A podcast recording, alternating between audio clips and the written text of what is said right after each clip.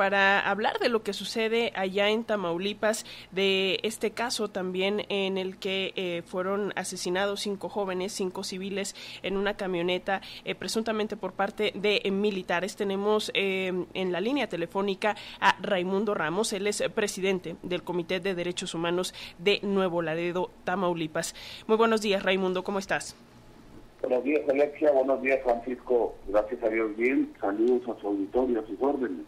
Muchas gracias, Raimundo. ¿Qué sucede? Coméntanos allá en el norte de este estado. ¿Se han reactivado los secuestros y la violencia o coincides con el secretariado de que hay una reducción de la misma?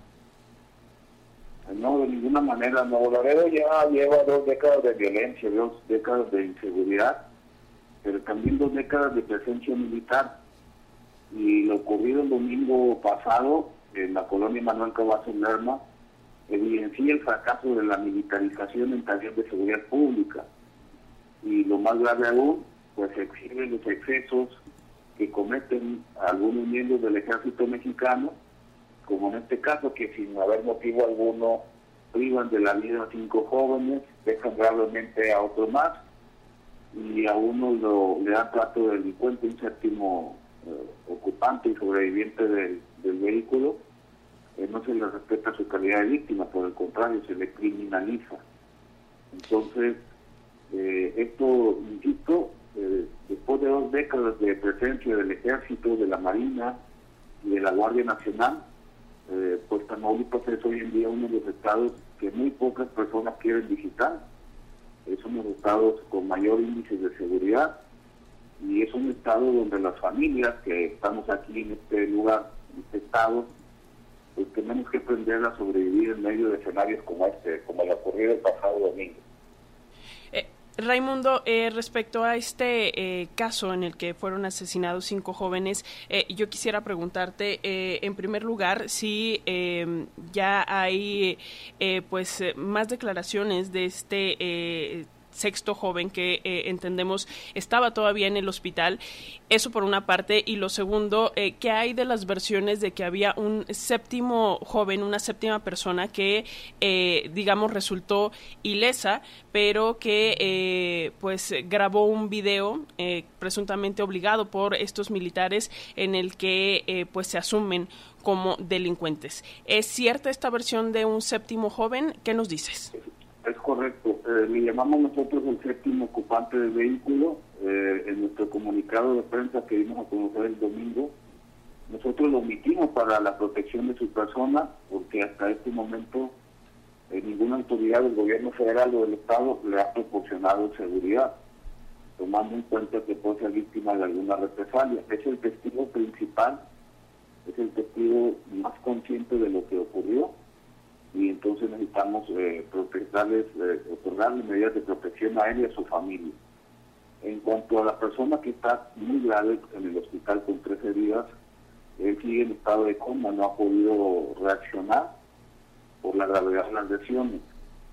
Los otros cinco jóvenes ya fallecidos, dos de ellos aparentemente rematados en el lugar de los hechos, eh, ayer fueron sepultados eh, dos, dos de ellos uno día de antier y este día se espera que se, se sepulten a los otros dos jóvenes que, insisto, no traían armas, no traían drogas, eh, nada ilegal y sin embargo pues fueron acribillados con más de 100, disparos.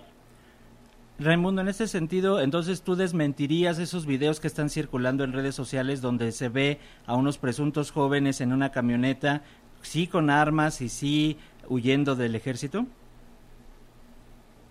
Perdón, escuché su pregunta, si me puede que, por favor. Sí, Raimundo, que si tú de entonces desmentirías esos videos que están circulando en donde se vean unos jóvenes armados y eh, huyendo justamente del ejército.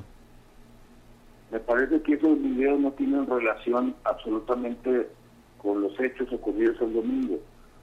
Son videos que regularmente se utilizan para criminalizar a las víctimas pero aparte son videos que se aportan desde el anonimato.